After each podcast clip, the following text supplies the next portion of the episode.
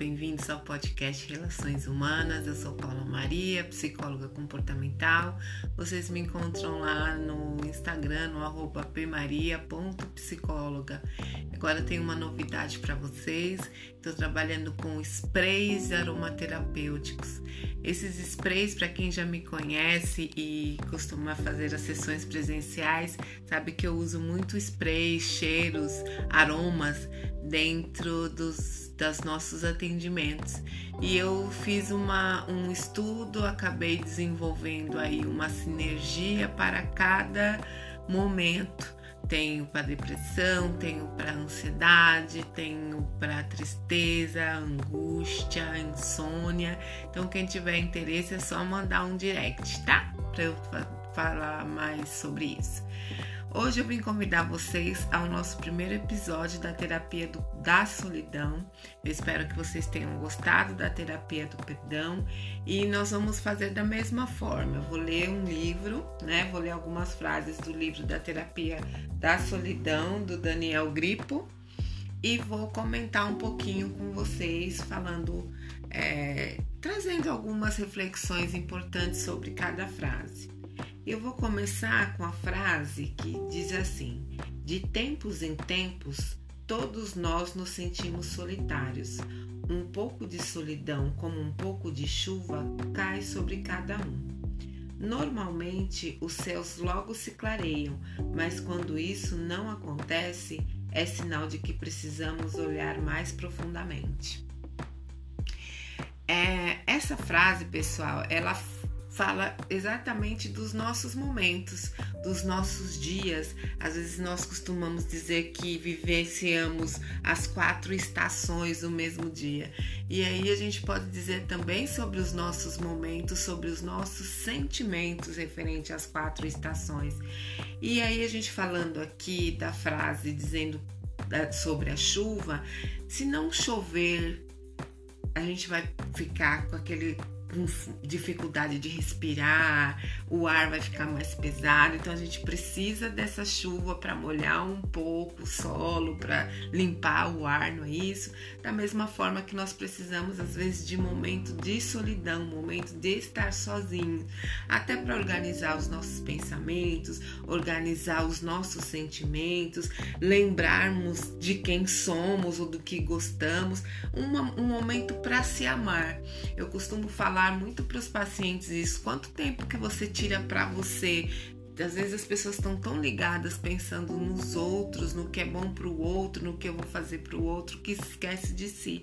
Então, é nesse momento, falando dessa frase, é sempre é bom também ter os seus momentos de solidão para que você possa lembrar de quem você é. Aí a segunda frase que eu separei aqui é a solidão, a solidão persiste Desculpa, vou começar. A solidão persistente é um sentimento que nos revela que de alguma maneira nossa vida está incompleta ou desequilibrada. A solidão não é o problema, é o sintoma que nos diz que há um problema. Eu sempre falo que tudo na vida precisa de equilíbrio. Então, até as pessoas falam assim: ai, mas eu chorei, não sei o que. Eu falei: ah, então, mas teve um equilíbrio aí nesse sentimento, no que você pensou? É, ah, eu tive raiva. Tem um equilíbrio, você conseguiu equilibrar ou foi uma coisa que, que te tirou do eixo? Tudo que te tira do eixo, tudo que te desequilibra, ele traz um problema. Então, é, falando desse desequilíbrio aí da, da solidão, é, pode ser o início de uma depressão, de uma que está aí escondida num, num, num, momento de falso de falsa vontade de estar só. Porque aí, por que, que eu estou dizendo falta vontade, falsa vontade? Porque normalmente as pessoas quando estão com depressão, elas elas têm um pensamento e o um sentimento de quero estar sozinha, mas na verdade, se chegar alguém para dar um, um colo, para ouvir o que a pessoa tem a dizer, é, dar um apoio emocional para essa pessoa, ela com certeza ela consegue sair mais rápido desse problema, desse sintoma. Tá? Então é essa coisa do verificar também se essa solidão está em desequilíbrio e que pode sim ser um, um início de uma depressão. Aqui falando da outra frase é qualquer coisa que transforma o equilíbrio que você alcançou em vida pode conduzir à solidão. Muitas das maiores transições existenciais podem levá-lo a sentir-se solitário, algumas vezes por um pequeno momento, outras durante muito mais tempo. Falando, né, dando continuidade a essa questão aí do desequilíbrio, né? Você conquistou algo. Tem gente que gosta de estar sozinho, estar feliz em estar sozinho, mas ele tem a felicidade momentânea. Não é aquela felicidade de, olha, eu preciso sempre estar sozinho. O sempre é desequilíbrio. Alguns momentos é porque às vezes a pessoa precisa de um momento para raciocinar, para colocar as ideias em ordem. É, e aí a gente vai vai falar aqui de, de momentos diferentes, né? O luto, por exemplo. O luto é um momento de solidão. A pessoa passa por esse momento de luto, ela precisa um pouco de solidão até para ela para ela conseguir pensar, entender o que está acontecendo, aceitar o luto, um momento de separação, separação, divórcio ou separação é, de, de, da família quando você muda de estado ou, né, ou quando você está em outra cidade, é, ela também traz esse, esse sentimento de solidão o subir de cargo. O porquê o subir de cargo? Muitas pessoas que eu conheço, que eu atendo em consultório, quando elas fazem a transição para um cargo de gestão, é, gerência, coordenação, elas saem, por exemplo, elas, pessoas que foram desenvolvendo a carreira dentro da empresa, de uma empresa que elas vão subindo de cargo, elas trazem muito isso porque elas tinham, quando elas entraram, eram assistentes assistentes ou analistas, é, era, era o mesmo grupinho sempre, todo mundo falava de tudo, metia o pau no chefe. E aí, quando ela virou, né, quando a pessoa virou o chefe e não tem pares para trocar, né, para não ter sair dessa rotina que tinha antigamente, porque quanto menor a responsabilidade, é, mais amigos você tem, porque você tem mais tempo né, de troca e você tem mais pessoas no mesmo nível hierárquico. Então as pessoas têm uma dificuldade quando tem esse, fazem essa transição, porque começa a se sentir muito sozinho, porque não tem troca dificilmente ela vai ter troca com, os, com as pessoas da equipe, ela vai ser sempre ter uma troca com um outro gestor que normalmente é de outra equipe, mas na própria equipe é difícil ela, ela conciliar isso justamente por conta da questão hierárquica. As pessoas é, têm dificuldade de separar uh, a hierarquia e aí acaba gerando essa solidão. Aí, na, na, na nova frase aqui, na outra frase que eu separei, quando alguém que você ama muito morre, a solidão que você sente pode ser avassaladora. Você pode se sentir abandonado, sozinho, à deriva em águas não mapeadas. É, essa é, é uma das, das maiores dificuldades porque é o se sentir mesmo sem chão, a perda de um membro, né, de um braço, de uma perna, é uma dor que você não consegue explicar e é como se você parasse no tempo, que você não soubesse o caminho que você deve seguir.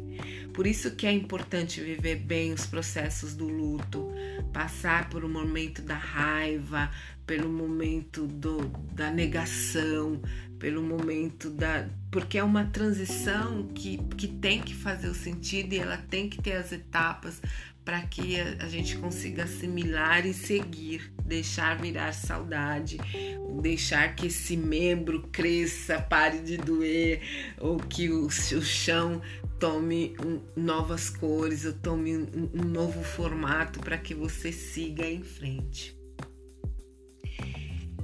E essa é uma das coisas que a gente trata muito em consultório, essa questão do luto. E o luto também vem de uma separação, é um luto de uma de uma de um de sair de um novo trabalho, sair de um velho trabalho, desculpa. É, tem muita gente que tem dificuldade, ou ficou muitos anos dentro de uma empresa quando sai, principalmente nesse momento agora, nesses, nesse último ano de pandemia, muita gente saiu de empresas às quais trabalharam durante anos, uma vida. E aí é esse isso também é um luto, isso também traz esse, esse sentimento de tristeza. É uma cisão, é uma separação. Aí a nova frase é uma doença séria, especialmente aquela que deixa você de cama, pode levá-lo a sentir-se sozinho. O pânico e o medo que vêm com a doença apenas aumentam seu sentimento de isolamento. E aí tem uma coisa, um diferencial aqui. Existem pessoas que têm tanto medo do abandono que elas acabam abandonando para não se sentir abandonadas. Elas se afastam para não, não perder é, o controle da situação. Elas acabam se afastando de pessoas ou se tornando muito ríspidas justamente pelo medo de ser abandonado. Então cria-se uma defesa.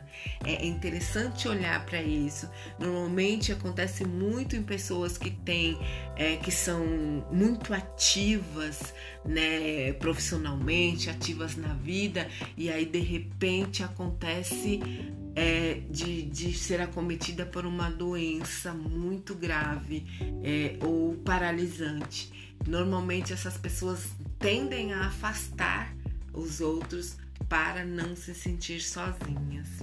Então, observar muito isso, tá? E aí tem que ter todo esse cuidado de, da aproximação é, e fazer com que a pessoa continue se sentindo viva, se sentindo útil é extremamente importante. Idosos também têm muito esse, esse movimento, então é prestar atenção nisso. A, a outra frase que eu separei aqui é: onde a morte ou a doença está presente, a visita de um amigo pode levantar muito seu espírito. Não sinta medo de pedir uma visita. Um bom amigo não deixará passar a chance de estar com você quando precisar de companhia.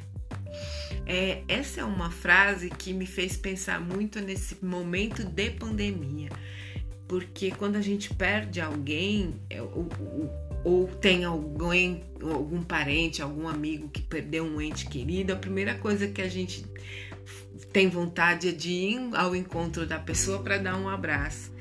E nesse momento de pandemia, onde tanta gente conhecida perdeu entes queridos, foi tão difícil segurar esse momento. E, e eu, particularmente, fiquei muito acometida desse, nesse meio, recebendo várias notícias.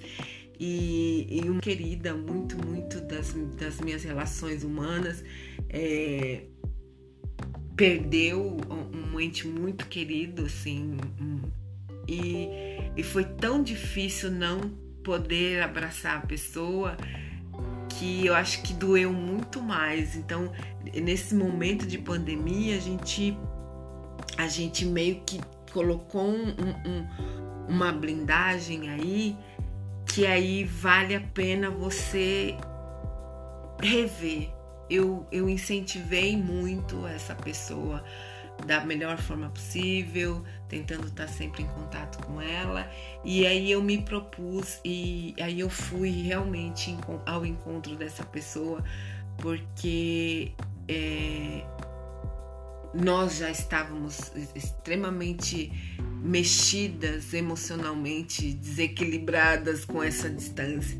Então essa a pandemia também trouxe isso de você refletir realmente o que é importante e, e, e quais os cuidados que você tem que ter em relação a isso mas é, algumas pessoas não, não, não pediam, não queriam nem conversar virtualmente nem nada, mas eu acho importante incentivar a forma de você demonstrar um carinho de uma forma diferente e se fazer presente.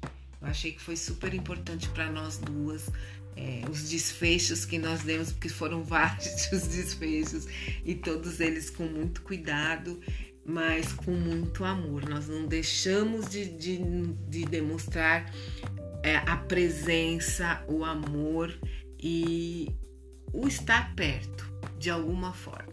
Isso é importante. E a última frase, a penúltima frase. Quando um relacionamento termina ou um ente querido deixa a casa, você não pode evitar sentir-se sozinho, especialmente se você é abandonado em um ninho vazio.